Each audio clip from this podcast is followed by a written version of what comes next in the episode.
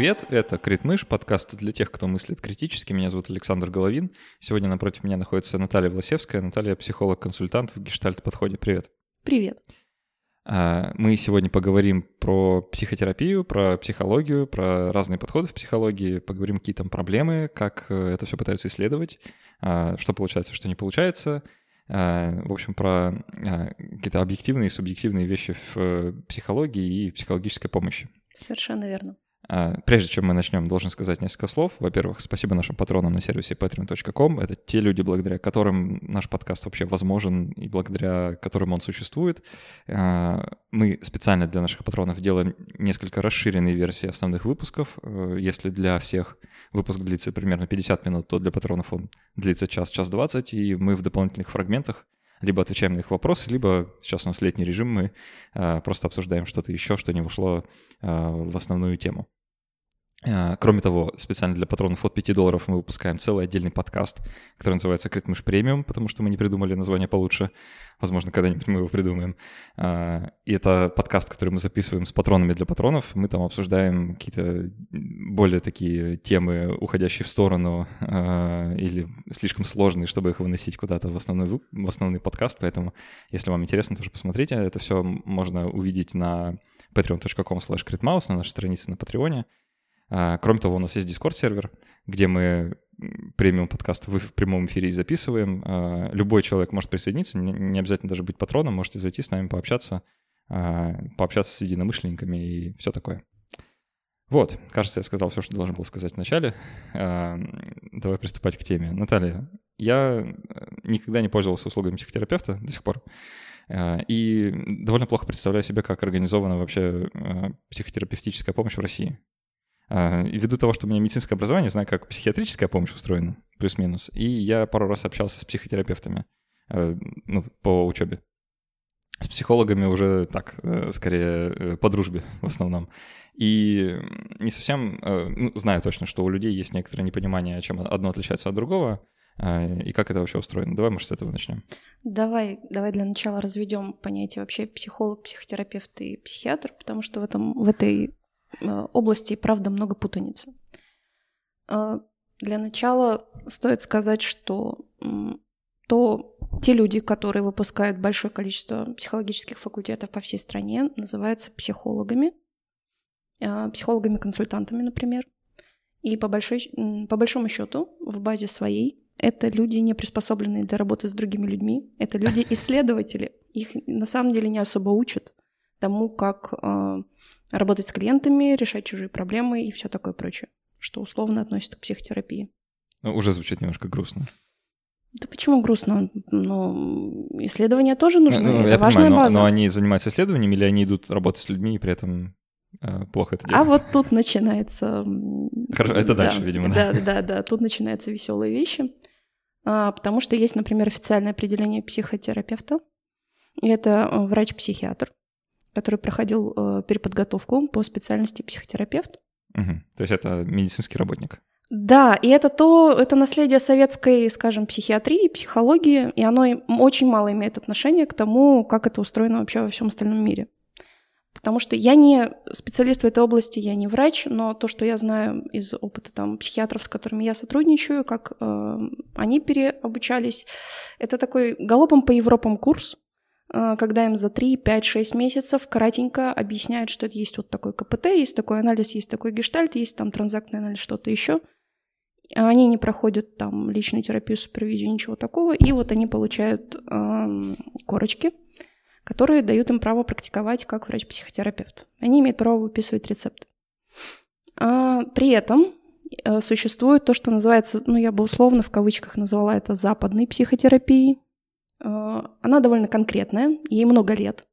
Она развивалась в своем русле, у нее не было таких прерывистых лакун, как это было в советской э, психологии. Она была разной степени иде- идеологизирована или нет, но явно не так, как это также было в э, советской науке. И э, по большому счету, э, когда э, человек говорит, что он психотерапевт, чаще всего он имеет в виду вот это вот западное определение, и оно немного отличается. То того. есть он не врач все-таки? Скорее всего, он будет иметь в виду, что он не врач. Э, так, э, тут получается уже путаница. То есть есть психотерапевты, которые А, вот, э, Официальный медицинский психотерапевт это врач. По идее. Да, но э, западный подход к этому э, это не врач и не обязательно врач. У нас э, в ос- в основном люди, которые себя называют психотерапевтами, они это в западном смысле или в местном? Надо уточнять. Ага, да. Каждый раз надо уточнять. Психотерапия это набор довольно конкретных м, приемов. Это доволь- э, довольно конкретный набор э, в рамках школы, модальности, ветки. У них есть свои довольно четкие критерии, что является психотерапией, что не является психотерапией. А, Есть миллион определений психотерапии, но мне, например, очень нравится тот, который э, предлагает асоци- Ассоциация американская э, психологов, э, который говорит о том, что это осмысленное, намеренное э, применение психологических практик, э, направленное на установление контакта с клиентом и изменение поведения, эмоций, э, когнитивных способностей в сторону, которую клиент хочет. То есть, по большому счету, если разделять психологов, то есть исследователи, которые изучают литературу, ставят эксперименты, проверяют валидность, а есть люди, которые занимаются коррекцией. Теории и практики. По большому счету, да. И они не очень близко друг к другу и, и довольно сильно расходятся. Отсюда э, куча проблем с доказательной базой психотерапии. Ну, как в физике, в общем, то же самое. Ты знаешь, как, Теоретики и э, прак- практики тоже не особо. как биологи и зоотехники, например. Хорошо. Извините за такое сравнение, но... Мне нравится. А, Или историки и археологи. Люди, которые работают с исследованиями массивами данных, и люди, которые прикладывают эти массивы, массивы данных к конкретным объектам, людям. И, Потому что любые две группы людей, которые друг друга не любят, видимо. ну, слушай, я по первому образованию психолог, по второму образованию как раз вот этот условный западный психотерапевт, но называться психотерапевтом я не имею права, вплоть до уголовного преследования. Ну, по нашим законам. Поэтому я называю себя психолог-консультант и оказываю я, соответственно, психологические услуги. А, Хорошо. А, так, Стало немножко понятнее, э, чем одно отличается от другого. Про психиатров мы, наверное, не особо будем, потому что э, Да. то в целом понятно. Ну хорошо, вот как э, обычный человек... э, У нас не входит, да, э, вот в отличие от Америки, например, не входит э, психологическая помощь в рамки медицинского страхования. То есть э, человек, у которого есть полис ОМС, он может где-то рассчитывать там на бесплатное психологическое консультирование или нет? Я вот сейчас не знаю. Мне сложно тебе отвечать на этот вопрос, потому что я никогда не работала в государственных структурах.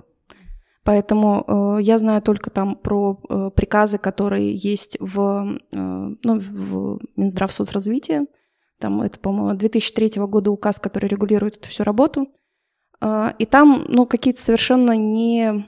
То есть там предусмотрено э, место врача-психотерапевта, но там какие-то совершенно нереалистичные параметры, типа 200 человек прикрепляется к одному врачу-психотерапевту, и это что-то для меня совершенно нереальное.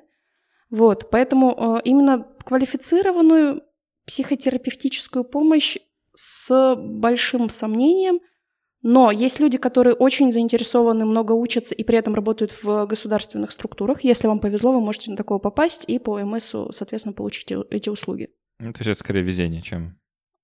Ну, мне представляется так. Я не то чтобы сильно хорошо знаю эту систему изнутри, прям скажем, э, я тут не эксперт.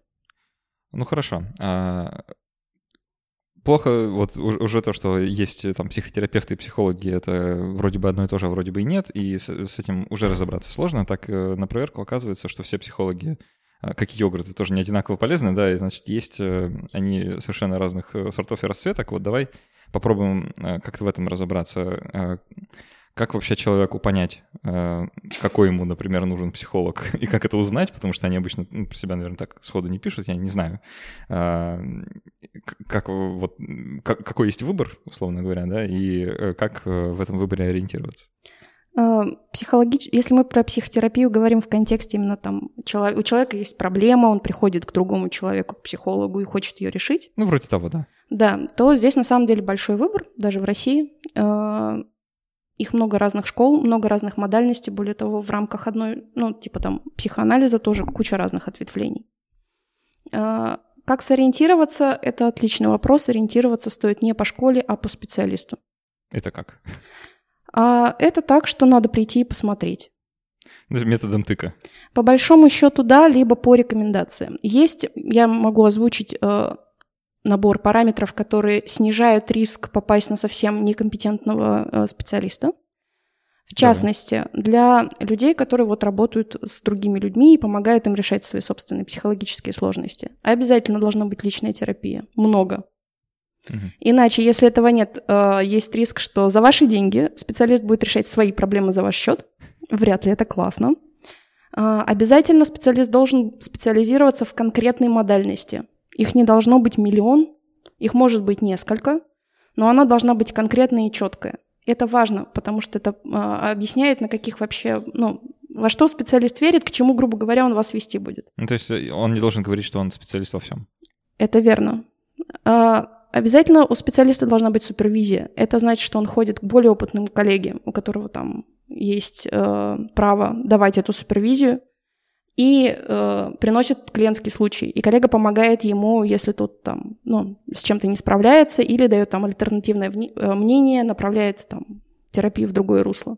Это вот забавно. Э, я, я не думал, что так на самом деле. То есть э, есть, значит, какие-то внутренне ощущаемые психологами уровни, Есть психологи более высокого уровня, более низкого уровня, и да, как этот уровень определяется? Его снаружи вообще-то как-то видно или, ну, видимо, по цене, да, я сейчас пытаюсь... На самом деле не обязательно. Ага. А, правда.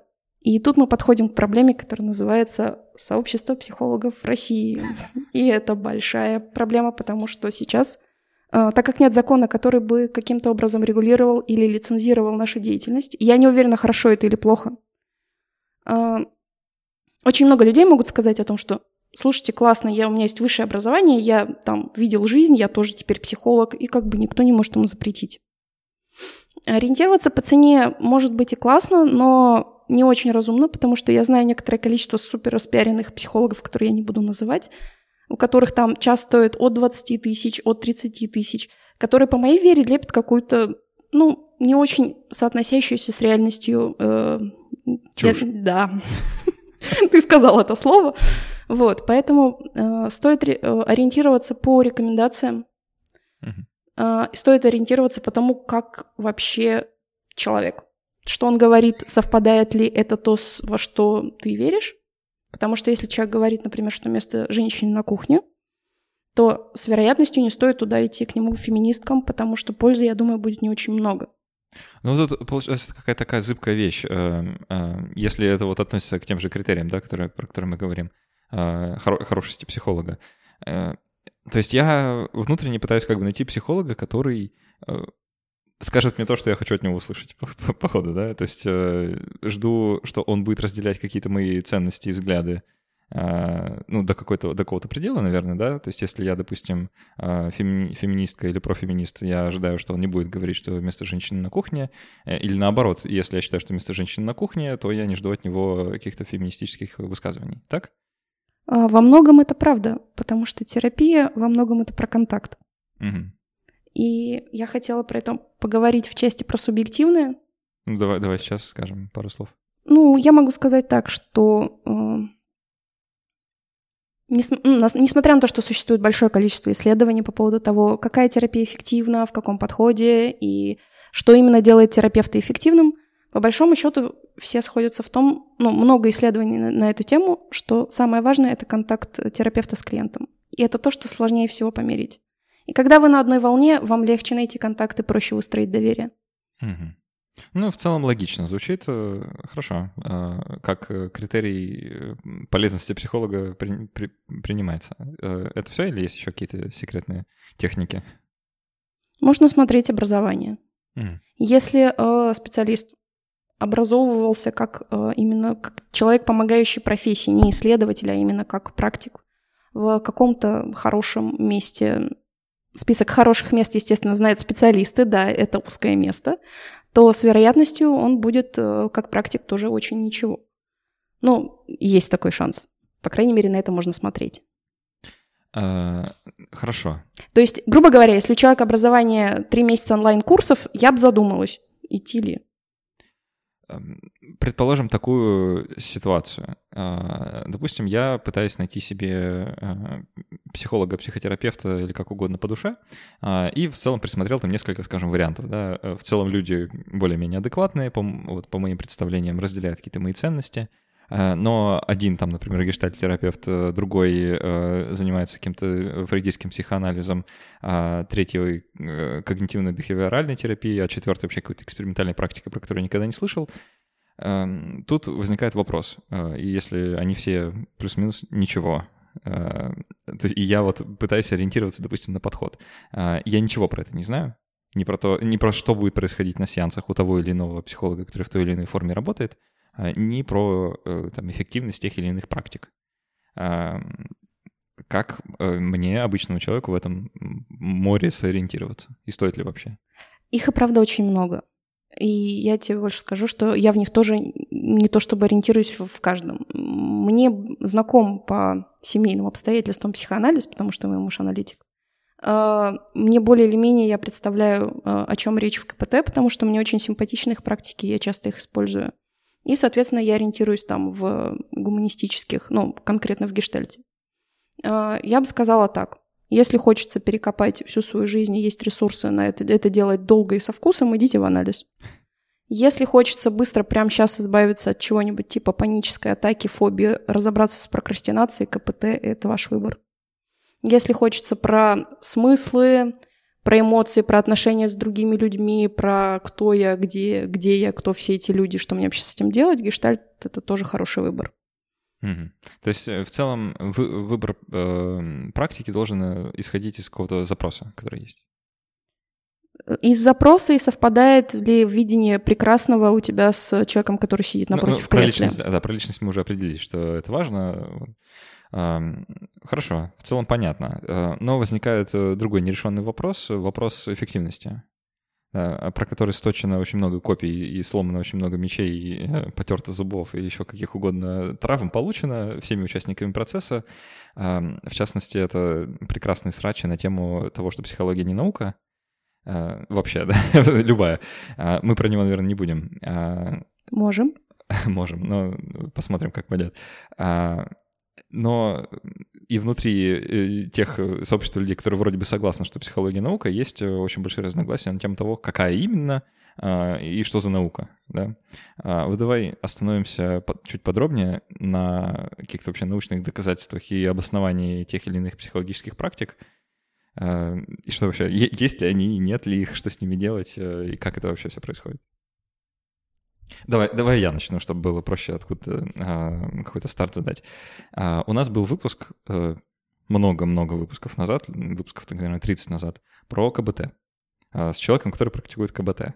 И мы в целом тогда неплохо так разобрались, э, что э, некоторые статьи Скиннера вообще-то вызывают э, исключительно вопросы, и его концепция, ну, в моем понимании, и его концепция в целом, хоть и выглядит логичной, э, имеет некоторые такие внутренние какие-то штуки, а, которые не совсем укладываются в общую канву повествования, и в целом их можно было бы интерпретировать как неверные. Ну, в общем, я так аккуратненько выражаюсь, да, что в общем, КБТ тоже какая-то странная штука. Вот, порой. А, но при этом, а, как мы с тобой переписывались э, до нашего выпуска, и, э, как мне кажется, сошлись во мнении, что про КБТ действительно из каждого утюга пишут, что это самая э, доказанная практика в психологии, что вот там научные исследования подтверждают ее эффективность. А, давай вот с этого начнем. Как, это вообще правда или нет? И что, что это за исследования, как они подтвердили эффективность чего? Угу. А, на самом деле я с тобой согласна, потому что мнения разнятся, ну, если чуть я вернусь назад от того, что там психотерапия нужна всем и каждому, она вообще никому не нужна, потому что она не работает. Я подозреваю, что истина, она где-то вот ну, не в полярности, она где-то на этой шкале. Кому-то она правда нужна, показана и отлично для него работает, кому-то она не нужна, не показана и не работает. Люди разные. Проблема с исследованиями, в частности, в том, когда э, исследователи в поле берут большую статистику, связанную, там, завязанную на тысячи людей, и пытаются приложить его к конкретному несчастному человеку, который сидит напротив тебя. Проблема естественным образом логичным, исходя из всей методологии, с тем, что статистические данные прикладываются только к большим группам, к конкретным индивидуумам, и они могут вообще никак не приложиться. Э, это первое про то, что происходит с доказательствами. Второе, вообще психология в целом, как и многие науки о душе, и социальные науки, и науки о живом, они переживают некоторый кризис. Довольно большой, потому что никому толком не ясно, что конкретно мы исследуем, какие четкие дефиниции. Если про это говорить, это можно еще часа на, ну, в общем, на бесконечность часов и ни до чего не договориться. И это правда так происходит, и на это есть некоторые основания, потому что то, что мы изучаем, оно реально сложное. Правда. Если переходить к... Причем мы не знаем, что, что именно мы изучаем. Ну, что еще усложняет. Да, да, в этом и сложность. А, если переходить к КПТ, КБТ, их там целая ветка бихевиоральных, а, когнитивно-бихевиоральных практик, а, в целом их и правда исследуют больше всего. Я не согласна с тем, что это самая эффективная терапия. Между прочим, ассоциация э, психологов Америки со мной не согласна тоже. В а, смысле? Не согласна с тем, что КПТ а. единственная эффективная э, практика. Э, я прос, ну, пересматривала, и мне это интересная тема так и в рамках этого разговора, и вообще. Я находила множество ну, довольно противоречивых штук на, эту счет, на этот счет.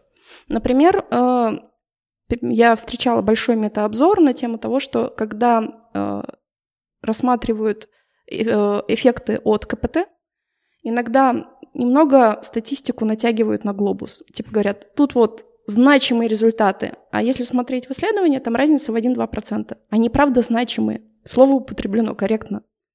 Но впечатление совершенно иное. А, в том числе по гуманистическим а, направлениям, в котором я работаю, довольно много исследований. Их гораздо меньше, чем КПТ, и это связано с скажем, философией внутренней, с внутренней методологией. Я чуть попозже про это расскажу, когда про гештальт буду говорить. Но, например, э, есть очень конкретные штуки, которые довольно много исследуются. Например, депрессия или тревожное расстройство. И про них все довольно понятно. Есть у человека депрессия, нет у человека депрессии. Был ли у человека панические атаки, не стало у человека панических атак. Ну, то есть Четкие можно, критерии. Можно померить эффективность. И КПТ в них действительно очень хороша. И это правда. Но это не значит, что это единственная э, работающая практика, которая хороша. Э, действительно, э, я вот э, даже пока читал про все это, сложилось и правда такое мнение, что КБТ просто оперирует такими понятиями и сказать, формами изменения поведения, которые довольно легко, хоть и не совсем просто, да, но Э, как-то manageable, да, все это. Можно что-то померить, э, приложить какую-то линейку и получить какой-то результат, который можно интерпретировать там как успех или поражение э, вот, в применении практики к конкретному человеку. А в случае там психоанализа, ну, чего-то такого более эфемерного, да, гештальтерапии. Э, глубинного. Глубинного, да. Mm-hmm. Получается, что тут нет какого-то конкретного субстрата, который можно было бы измерить, потому что человек зверушка сложная, да, а уж если его рассматривать в контексте там психики, социума и всего вот этого, то и втройне сложно. А, и нет э, вот конкретной линейки, которая показала бы, да, вот было, вот стало. И поэтому, и поэтому исследование там по другим направлениям может быть меньше, чем по КБТ. Во-первых, да. Во-вторых, э, в претензиях к терапии меня всегда изумляет э, один факт. Как будто бы предполагается, что весь эффект терапии лежит на терапевте или на направлении. И это, мягко говоря, вообще не близко к действительности. Я недавно читала большое исследование на тему того, что на самом деле в лечении депрессии роль терапии занимает от 40 до 15%. А остальное? Усилия клиента, э, вообще окружение, в котором он находится. Если ты работаешь жертвой насилия, которая возвращается каждый вечер домой к насильнику, ну, ты можешь хоть 10 раз быть суперэффективным терапевтом, это не поможет. Если клиент не может сейчас, у него нет ресурсов на изменения, ты ничего не можешь с этим сделать. Я же, ну, то есть клиенты уходят из моего кабинета, я провожу с ними э, один час в неделю. Все остальное время они живут как-то сами по себе, они принимают выбор, ответственность за который несут они сами. Поэтому, э, ну, тут для меня такое, ну, сильное смешение ответственности. То есть, когда человек в депрессии, это правда, ну, тяжелое состояние, это большое страдание, это, ну, физическое и психологическое. Поэтому 15-40% помощи — это очень много, и это очень ценно, что это есть. Не, ну, ни в коем случае я не говорю, что там не преуменьшаю роль терапии. Но все-таки много вклада людей, которые в, в это вовлечены. Я, знаешь, где-то слышал такую э, я не читал конкретно научную статью, но слышал такой результат, что а, якобы а, нет никакой разницы вот в пользе для клиента а, от уровня квалификации специалиста, и что там вчерашние студенты и именитые какие-то мастера, они в целом примерно одинаково помогают, и там разница, если измерима, то, в общем, ей можно пренебречь. А, смотря... Есть контекст. Угу. Есть контексты, в которых это правда заметно, и ну, есть разница. Однако, э, буквально вчера я читала большую статью о том, как люди озаботились э, лечением депрессии в бедных странах в Африке, в Зимбабве. До этого считала, что депрессией страдают только белые люди, у которых все очень хорошо, но вот, Очевидно. Ну, что-то нет. Оказалось, белых людей. Оказалось, что нет. Оказалось, что люди, которые живут там на грани бедности, тоже страдают от депрессии. И, естественно, не было никаких способов организовать правильную психологическую помощь. И тогда они обучили бабушек, которые работали э, младшим медицинским персоналом в больницах, организовывать лавочки, на которые люди приходили поговорить. Самые бедные, у которых совсем не было денег. По-моему, даже антидепрессанты не давали. Там был довольно э, классный процент устойчивой ремиссии. Я не уверена, как конкретно они это считали, потому что это была просто статья, а не исследование. Угу. Но типа довольно высокий процент. Что подводит нас к тому, что в терапии очень важен контакт. Да, знаешь, меня на самом деле все вот эти истории и вот эти результаты, они меня, э, если честно, наводят на мысль, что людям просто не хватает какого-то разговора по душам с другими людьми. И все. То есть это можно, можно, конечно, там долго выдумывать какие-то подходы, практики, э, способы упражнения, там, эксперименты и вот это все, но э, bottom line, да, и как бы основа всего этого, это просто какой-то человеческий контакт, который, для которого нужен, так как мы социальные, да, такие вот э, звери, да, для, нужен какой-то ну, не знаю, какое-то оправдание, что ли, да, какой-то повод. И вот в данном случае повод — это ты пришел к специалисту, который будет тебя целый час слушать там, или еще как-то с тобой проводить время. А просто так в обычной жизни ну, люди не всегда готовы целый час уделить другому человеку. Во-первых. Во-вторых, а, мне кажется, обучение всем этим практикам — это в первую очередь забота о специалисте. Ты представляешь себе, каково это слушать изо дня в день про чужое несчастье? Нет. Точнее, я, я представляю, каково это слушать про чужое несчастье, как вы это делаете изо дня в день, я, я рехнулся бы. Вот, а, для того, чтобы не рехнуться и для того, чтобы не выгореть, потому что выгорание — это же про социальные профессии, про помогающие. Существуют эти самые практики, которые помогают нам находить опору, которые помогают нам как-то справляться с этим и ну, находить ценное, даже если там ценного очень мало. Поэтому важна личная терапия, чтобы с этим справляться. Не всегда, конечно, это так, не всегда это так драматично. Часто клиенты с очень классными и позитивными историями приходят, а часто нет. Э, знаешь, есть э, какой-то такой миф э, в сознании. У меня он тоже есть, просто направлен на психологов, что, во-первых, врачи не болеют, да, что вот, значит, есть какой-то врач, и вот он вы когда-нибудь видели болеющего врача? Вот их как-то куда-то они быстро деваются, да? Э, и, ну, сложно наблюдать, да? Они как-то либо сам, самолечением занимаются, как-то быстро идут на поправку или еще что-то. А, ну, это неправда, конечно, все, да, врачи тоже болеют, но это такая а, уже второго уровня мысль, да, что врачи тоже люди. И то же самое про психологов. Кажется, что будто бы у них нет никаких проблем, что у них, значит, есть личная терапия, там, и они постоянно а, на острие, они там суперосознанные какие-то такие существа, и, значит, у них всегда все хорошо. Ой, нет. А. э, поясню мысль. Ну, скажем так, я не знаю статистики, правда, я не собирала никогда на эту тему исследования, но у меня есть такое очень субъективное впечатление, что у психологов через двоих э, они болеют депрессиями, что, в общем, очень характерологически подходит к этой профессии. Э, и разного рода сложности. Но люди же очень часто в терапию приходят, решая свои сложности. Ну да. Вот. А то, что терапевты — это суперосознанные люди, я не знаю, по воде ходят, что-то, что-то такое, ну нет, конечно. Даже э, близко нет. Закрадывается тогда вопрос, э, как и в случае с врачом, который болеет сам, да, и э, ну, сначала вылечи себя, а потом займись пациентом, да, то, то же самое. Это очень, спросить. это очень правильный подход, пока ты там прям не справляешься со своей жизнью, вообще не знаешь, что с ней делать, э, как-то тебя захлестывают эмоции, ты не умеешь с ними как-то вообще разруливать.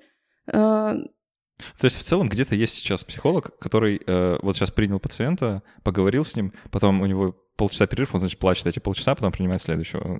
Как-то так? Слушай, разница по большому счету между э, обученным э, и человеком, который прошел терапию, в том, что когда эти эмоции приходят, потому что мы живые люди, у нас случается всякое в жизни, кто-то может умереть, или там э, мечты, которые ты хочешь, они вдруг не сбываются, ну, всякие бывают случаи, ты можешь с этим справиться. Угу.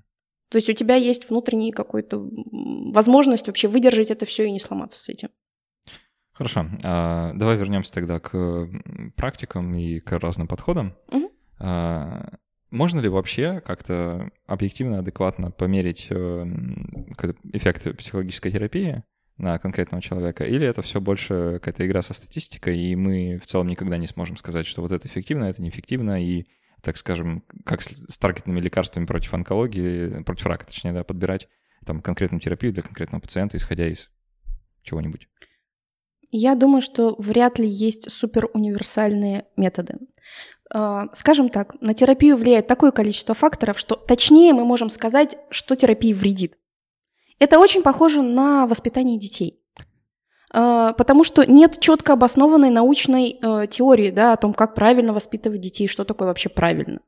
Но сейчас, в 21 веке, мы, кажется, начали доезжать, что, наверное, бить детей это не здорово и не классно и, и от этого они ломаются. И Проживная идея, да? Да, она на самом деле это очень неочевидная идея.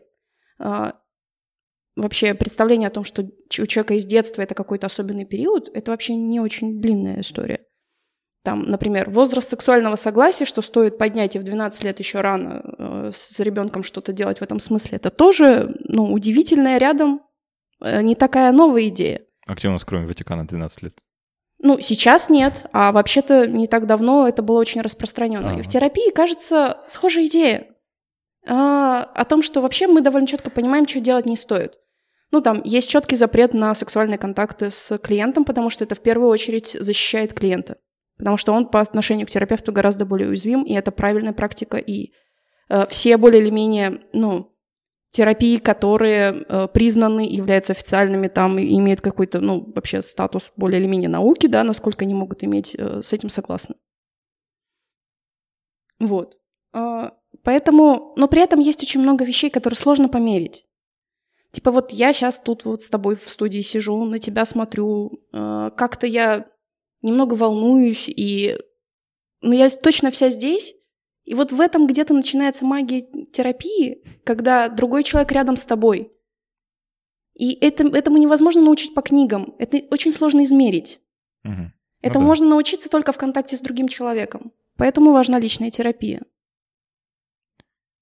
Э, окей. Э, в целом, к... Если я ответила на твой вопрос. Ну, ну, я, я попробую сейчас еще развить его немного. А, знаешь, вот пытаются часто сравнивать психологию с медициной, да, потому что в медицине мы как-то дошли до каких-то таких довольно строгих стандартов, когда у нас есть э, там уровни доказанности, есть э, плацебо-контроль, есть, значит, там всякие рандомизированные исследования, вот это все. И мы можем точно сказать, да, вот в данном случае вот орбидол это не работает, а вот э, аспирин работает.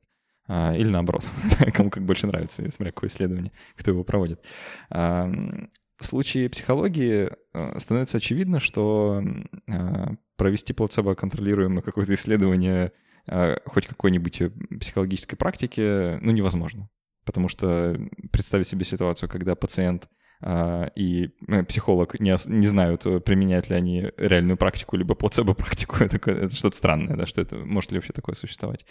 И поэтому складывается впечатление, что психология, она немножко обречена вот на такое вот э, всегда, а, не знаю, полунаучное такое полу... А, даже не знаю, полу, полу что еще состояние, да, вот вроде бы и не наука, а вроде бы и не, не наука. Что-то вот застрявшее посередине, э, где невозможно поставить какой-то корректный эксперимент по правилам э, научного метода, ну и сказать, что это совсем какая-то чушь, тоже не получается. Потому что вроде бы работает, кому-то помогает, э, там можно даже вот что-то померить, э, кто-то статьи пишет, на симпозиумы ездит, вроде похоже на науку, да, ну как-то так. А потом ты идешь в поликлинику, а тебе терапевт, который сидит на месте, говорит, классно, вы простыли, вот вам фуфломицин. Э, да, есть такая проблема. Повод ли это изгонять терапевтов из поликлиник и объявлять их чрезвычайно ненаучным и, ну, и что-то с этим делать. Ну, с этим действительно можно было бы что-то сделать. Выгонять, наверное, не стоит, а вот провести какую-то работу. Это верно. Ну, то есть я согласна с тобой. А, и в психологии, в терапии очень схожая история, правда. Что-то работает, что-то не работает. На самом деле, а, это не моя мысль, а другого человека, но сейчас обучение терапии похоже на средневековые мастерские. Есть э, какие-то классные люди, вокруг которых, э, у которых получается гораздо больше, чем у других, народ вокруг них кучкуется и чему-то учится. Что-то работает, что-то не работает. Но это как будто бы... Э, я часто ну, смотрю много разного научпопа, и как будто бы народ застревает в идее, что если что-то не идеально, не идеально достоверно, не идеально доказано, то все, оно не должно существовать. Да с чего вдруг-то? Да, есть, есть э, такое, э, такое элитарное представление о том, как должны работать вещи. Мы немножко испорчены, мне кажется, вот э, исключительной точностью некоторых наук. Некоторых. А в большинстве, в той же, ну, например, соотношение медицины и биологии, оно же, в общем-то, очень схожее. О, да, это правда. Вот, э, поэтому вообще ничего не делать. Э, я недавно слышала мнение чудесное о том, что, ну, вы там 20-30 лет еще поисследуете, и вот тогда, может быть, если будут достоверные, это, достоверные какие-то э, методики, тогда вот делайте какие-то выводы. Классно. И миллионы людей без депрессии окажутся вообще без любой поддержки. Это того стоит, наша вот эта какая-то идеальность, оставлять людей без поддержки.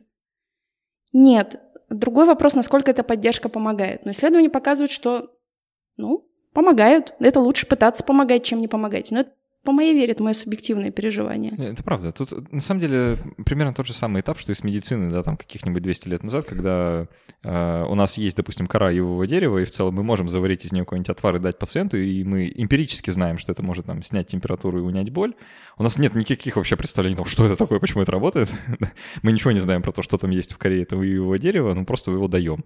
А потом наступает 1866 год, да, и компания Bayer выпускает э, препарат аспирин, который становится самым продаваемым э, препаратом да, вот на основе э, коры его дерева и тех соединений, которые есть внутри, и это всемирно известная штука, которой, э, в эффективности которой вообще никто не сомневается уже.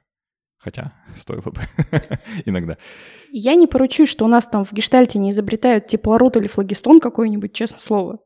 Но, по крайней мере, я вижу, что есть эффекты. И это очень схоже про то, что ты говоришь. Мне кажется, психология э, ну, именно практическая, про работу с людьми, а не про сбор больших данных, хотя это тоже полезная штука и дает повод думать. Э, она... Ей предстоит еще многое. Но она важна, и я очень благодарна своим там, своему терапевту, месту, где я училась, э, потому что это один из лучших э, институтов, который вообще учат терапевтов на территории России, за то, что они не стали ждать 20-30 лет, пока она станет идеальной. Но это мой личный опыт, и понятно, что я не могу его распространять в качестве рецепта решения ну, для всех. А, давай тогда переключимся как раз на личный опыт, на а, то, чем ты конкретно занимаешься. Говорим про гештальт. А, закроем, так сказать, да, извини за шутку юмора. Сейчас э, скажем, да, скажем это один раз и перестанем. Я ничего про это не знаю вообще. Я про гештальт-терапию только вот немножко почитал и Э, когда-то слышал там много странных слов. Э, в целом, я вот давай, давай я скажу, что я знаю, а ты меня поправишь, если что. Э, это какое-то такое ответвление, которое изначально -то выросло откуда-то из психоанализа, и это какой-то такой часть гуманистического подхода, значит, что терапевт принимает какое-то активное участие в том, что происходит, и личностно включается в работу. И там есть какие-то такие странные эксперименты, в которых выявляют какие-то феномены, на которые пациенту, клиенту Э, стоит обратить внимание, если он хочет разобраться, почему он чувствует то или, или другое. Вот. А, Причем здесь вообще закрытие каких-то гештальтов, я сейчас неплохо понимаю. Э, может, может ты объяснишь? Э, это все, что я знаю про гештальт. Вот, карта на стол. Ну, я не хочу сейчас, наверное, уходить долго в историю гештальта и как так вообще получилось. А, история довольно веселая, на мой вкус, и довольно живая. Желающих я отсылаю к биографии Перлза. Насчет а, гештальтов. Вообще изначально эту терапию хотели назвать экзистенциальной. Но в Америке считалось, что это какое-то супермрачное философское течение, никто бы в него не пошел. А гештальт вроде как никто не знал. Потом, кстати, гештальт-психология, которая никакого отношения к гештальт-терапии не имеет, долго судилась. Но не досудилась. Вот. А, на самом деле, в свое время эти идеи были супер прорывными. Когда оказалось, что важно не то, чего хочет от тебя общество, а когда оказалось, что важен человек другой, и ты сам, и чего ты хочешь. И вот к вопросу, кстати, про э, исследование и практику. В 50-х годах, когда вышла первая книга про гештальтерапию, э, авторства Перлза и Гудмана, собственно, она начинается с того, что нас запарил бесконечный научный вот этот вот э, бюрократизм и такая выхолощенность. Мы хотим, короче, жизни и вообще общения, и чтобы был результат, и это можно было как-то вообще пощупать, проверить, поучаствовать. Поэтому мы несколько исследований отправляем подальше, отставляем в сторону занимаемся практикой. И долгое время так было. И сейчас это, правда, приводит гештальт к некоторым проблемам, потому что не очень много исследований. Но это исправляется ситуация, и их появляется все больше, и я очень этому рада. Что такое гештальт вообще? Это некоторый завершенный образ, который складывается из многих факторов. И мы можем сейчас уйти в эту самую э, теорию, но надо ли? Э, да нет, наверное, э, в саму теорию углубляться не стоит, но рассказать примерно, э, что происходит вот в рамках mm. гештальт-сеанса или как, как сеанс гипноза почти. Сеанс гипноза. А, на самом деле, что происходит, что важно для гештальт-терапии? Есть три кита, на которых стоит гештальт. Это осознанность, ответственность и возможность отвечать на вызовы. Ну, История в том, что э, в терапии мы возвращаем ответственность за жизнь э, человеку, который ну, к нам пришел с проблемой. Который ее живет. Да. Э, понятно, что есть факторы внешней среды, которые очень сильно влияют. И это правда. От этого никуда не уйдешь. Но в очень многих случаях люди эту ответственность перекладывают и тем самым теряют возможность выбирать там, где они на самом деле могут выбирать. И эксперименты, про которые ты говоришь, на самом деле очень близки к тому, что делает КПТ. Потому что вообще-то гештальт-терапия — это терапия э, феноменологическая. Это значит, что у нас нет супертеории, что там в голове у, у клиента, у человека, в отличие там, от анализа.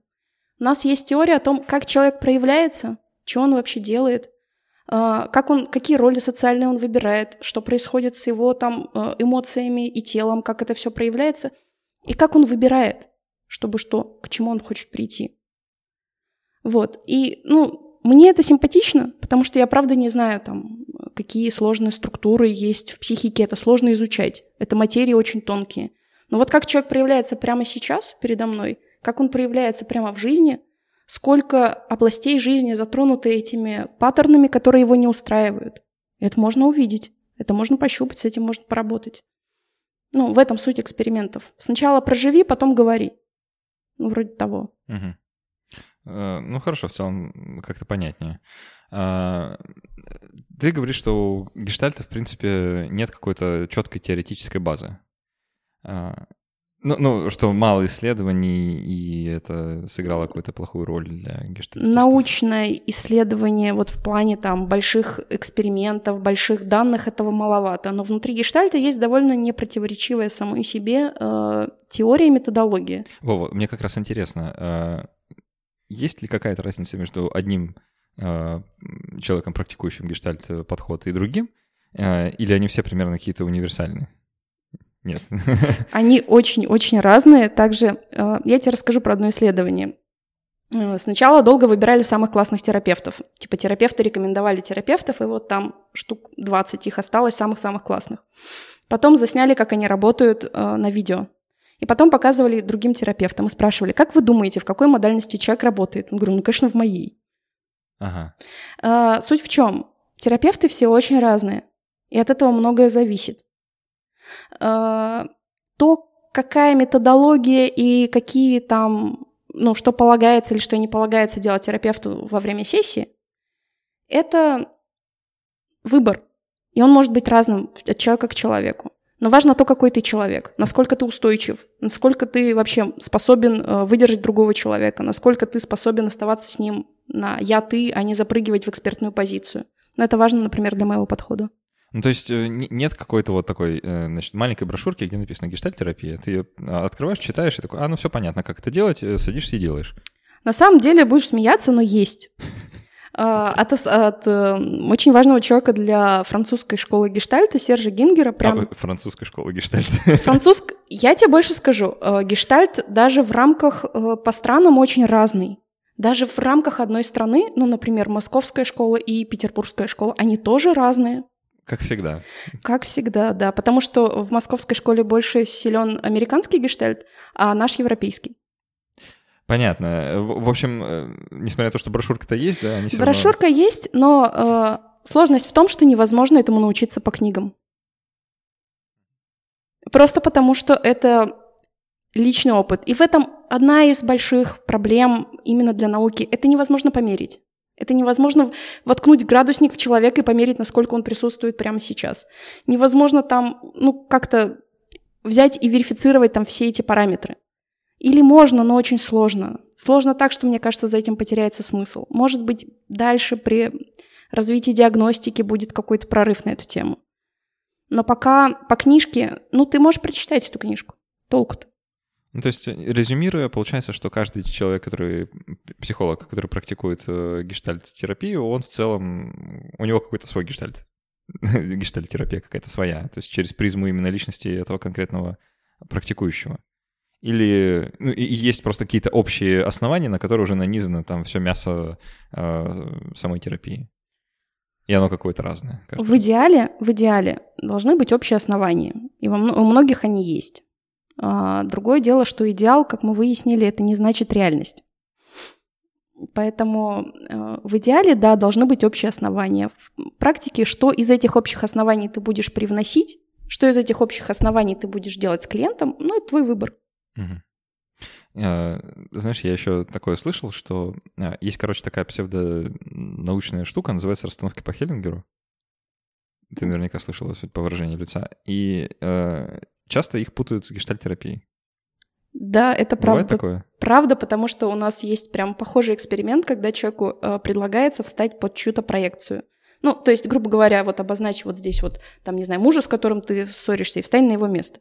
Но мы всегда четко обозначаем, что это некоторого рода фантазия для того, чтобы дополнить картину. Ее точно надо будет проверить потом об реальности, поговорить вообще с мужем но она дает э, иногда взгляд с другой точки зрения, дает ну, большую целостность и большее понимание, поэтому мы этим пользуемся.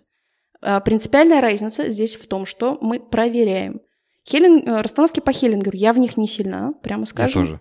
Но то, что я слышала, типа, если ты встал под проекцию, значит, вот все, как ты сказал, так и есть. Мне представляется чрезвычайно сомнительным. Ну да, там какая-то такая уже метафизика и вообще странная концепция. Это э, признана уже, в принципе, большинством думающих людей как это псевдонаучная ересь, э, но популярная. Э, мне кажется, даже популярнее, чем гештальтерапия, как ни странно. К сожалению, простые теории чаще популярнее сложных. Это правда. А, еще такой вопрос. В, насколько я успел понять, в гештальтерапии есть какие-то такие телесно-ориентированные практики. Э, что в целом терапевт работает с телом терапевтируемого э, клиента. А, это вот работа с телом, это, это какие пределы вообще у этой работы, это что значит? Это зависит от терапевта, но меня обучали так, и я сейчас объясню как, и я с этим очень согласна, что близкий контакт с клиентом телесный может выходить сильно за рамки, поэтому он должен быть дозированный. Типа я могу положить тебе руку на плечо, зная, зачем я это делаю, я спрашиваю разрешение. Если клиент говорит, что нет, то я не буду продолжать. Иногда это бывает очень круто. Но вообще, по идее, работа с телом в гештальте подразумевает, что э, я как терапевт, глядя на тебя, ну, если вдруг там клиент ты мой, э, то я буду обращать внимание на то, как ты реагируешь. Ну, например, бывают прям такие очень яркие случаи, когда говорит, я очень люблю свою маму, и при этом вот так вот сжимают кулаки и держат их. Но это как бы феноменология. Ну, то есть э, человек говорит одно, а явно телесно что-то делает немножко другое. И тогда я могу спросить, слушай, ну, может быть, ты маму и любишь, а что ты руками делаешь? Почему ты их сжимаешь в кулаки?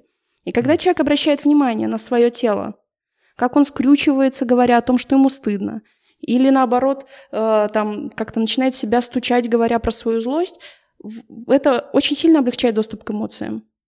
Слушай, вот у меня тогда возникает масса вопросов, на самом деле, по поводу вот конкретно этой ситуации, которую ты описала, что мне кажется, э, это сейчас моя фантазия, у меня нет подтверждений э, как, за пазухой, э, что жесты, которые делает человек, и слова, которые он говорит, они не всегда должны, э, не всегда связаны. Э, и если человек там, допустим, говорит, что он любит маму, но при этом, э, не знаю, трет кулаки, или еще что-то, или говорит, что он не жадный, потирает руки, или что-нибудь такое, то это не всегда значит, что у него есть какие-то внутренние конфликты, и что он на самом деле не имеет то, что имеет в виду. Это разумеется. Поэтому я говорю, я спрашиваю, ага. имеет ли это смысл. Если человек говорит, нет, не имеет, но ему-то виднее. Это я с ним час а, в ну неделю, это... а он-то с собой там лет 30 живет. Вот это другое дело, а то получается... Ну нет, конечно. Снаружи это выглядит, знаешь, как вы потираете руки, а что там с мамой? Э, это феномен, который я наблюдаю. Человек потирает руки, и при этом мне кажется, что это не синхронно с тем, что он говорит, не конгруентно, не совпадает по смыслу. Ну или, например, он говорит про большое горе, там, про потерю и улыбается при этом. Тогда для меня это ну, не совпадает по эмоциональной окраске. Я возможно, буду это проверять и спрашивать, смотри, что-то вот происходит так и эдак. Угу. Ну, в, в таком ключе, Гуманистическим да, терапиям вообще очень свойственно большое доверие клиенту. Ну, то есть тебе точно виднее, что с тобой происходит, ты с собой дольше живешь. Есть еще важная штука. Я никогда не знаю, что помогает человеку жить. И может быть, умение сдерживать э, свои какие-то эмоции здорово ему помогает. Если он хочет что-то с этим делать, то без вопросов мы туда пойдем. А если не хочет, то я и не пойду. Угу. Вот. стало разумнее. Внезапно вся концепция. А, вопрос. Гештальтерапия все-таки это то, что преподают где-то в вузах э, значит, именитые мастера, или можно записаться на онлайн-курс, как ты сказала, там за, за два месяца пройти и стать э, дипломированным гештальтерапевтом и а, там, помогать людям, или не знаю, что-нибудь с ними делать. Или как пойдет. Или как пойдет, да. Потому что проверить как мы выяснили, уже никак, поэтому... А, я за всю Одессу не скажу, потому что всю Одессу я, естественно, не видела. Есть разные формы обучения. Я могу сказать, а, как это, например, в Петербурге организовано. А, то, что я видела и где училась я. У нас довольно интересная схема обучения. Первый год в СПИГе, я могу назвать имя да, института? Угу. Это институт, это не он не дает тебе высшее образование, но он дает типа профпереориентацию, дополнительное образование. И первый год, когда ты приходишь э, в этот институт, ты вообще не получаешь никакой теории. Тебе вообще не дают никакой дидактики. Это год групповой терапии, многие люди идут туда не без мысли становиться дальше э, терапевтами. Они просто приходят побыть клиентами в группе. И это очень крутой опыт, по крайней мере, для меня лично был он очень крутым. Самое классное в этом во всем, а дальше два года, э, два года теории и применение ее на практике. Самое классное в этом во всем, что в этом минимум воды, в этом максимум практики. Тебе не рассказывают про историю всего, но тебе точно показывают, как общаться, обращаться с тем или с другим. И еще очень классная история в том, что люди, которые это преподают, очень опытные. Например, э, Лена Иванова, автор э, одного из наверное, самого известного учебника гештальт-терапии в России. Она была в терапии у Сержа Гингера, который был учеником Перлза. И это уровень, и у них по 35 лет э, терапии, и они там, ну, многие из них психиатры. И это очень высокий личный уровень. И то, что ну, просто обычные студенты имеют доступ э, к таким людям, общаться с ними, проходить терапию, получать супервизию, это очень круто. Ну, для меня, по крайней мере. Вот. А почему гештальт не работает онлайн? Потому что важен контакт, этому не научить через слова, это ощущение. И это также сложно померить. А, но при этом э, консультации онлайн ведутся в, в этом ключе. Ну, на это есть разные взгляды. Наши, э, наш институт, например, во многом, ну, по крайней мере, я слышала такое э, мнение, э, во многом не очень одобряет скайп ну, скайп-консультации. Честно говоря, я понимаю, почему. В этом часто бывает много сложностей. Я, я думаю, по той же причине, почему я не очень люблю записывать выпуски удаленно с гостями. Потому что просто поговорить нормально не получается. А, не всегда. А, есть исследования о том, что скайп-терапия, онлайн-терапия довольно, ну, может быть довольно эффективна. У меня есть э, клиенты, их не очень много, меньше, чем э, те, кто ходит лично, которым эта форма очень эффективна. у них там всякие жизненные обстоятельства, почему они могут только онлайн. И им очень эффективно, ну и как бы классно. Но я далеко не каждого человека возьму в работу через Skype. Ну, у меня есть там свои ограничения. Хорошо. А, мне кажется, в целом понятно про гештальт. Я думаю, что мы закрыли. Опять, значит, я пошучу эту шутку, да закрыли гештальты. Ну, пошути уже, да, пошути. Да, спасибо. Неловко просто присутствие гештальт-терапевта. Я напомню, что у нас в гостях была Наталья Власевская. Наталья, мы будем заканчивать постепенно. А, будем переходить к нашему послекасту, где поговорим немножко про самые частые запросы, с которыми пациенты приходят, и как люди вообще пытаются найти смысл э, всего на свете и э, самоидентификацию. А, я напомню, что этот подкаст существует благодаря нашим патронам на сервисе patreon.com. А, для них мы, собственно, и записываем расширенные выпуски. Для них же мы делаем дополнительный премиум подкаст. А, для всех существует Discord-сервер, на который можно зайти. Все ссылки в описании. Приходите, сможем пообщаться чуть более лично, обсудить что-нибудь интересное, поговорить про психотерапию, про э, психиатров, про психологов и про психотерапевтов, э, и про то, э, что делать с разными подходами. Буду всем рад. Э, еще раз спасибо, что были с нами. До встречи через неделю и пока.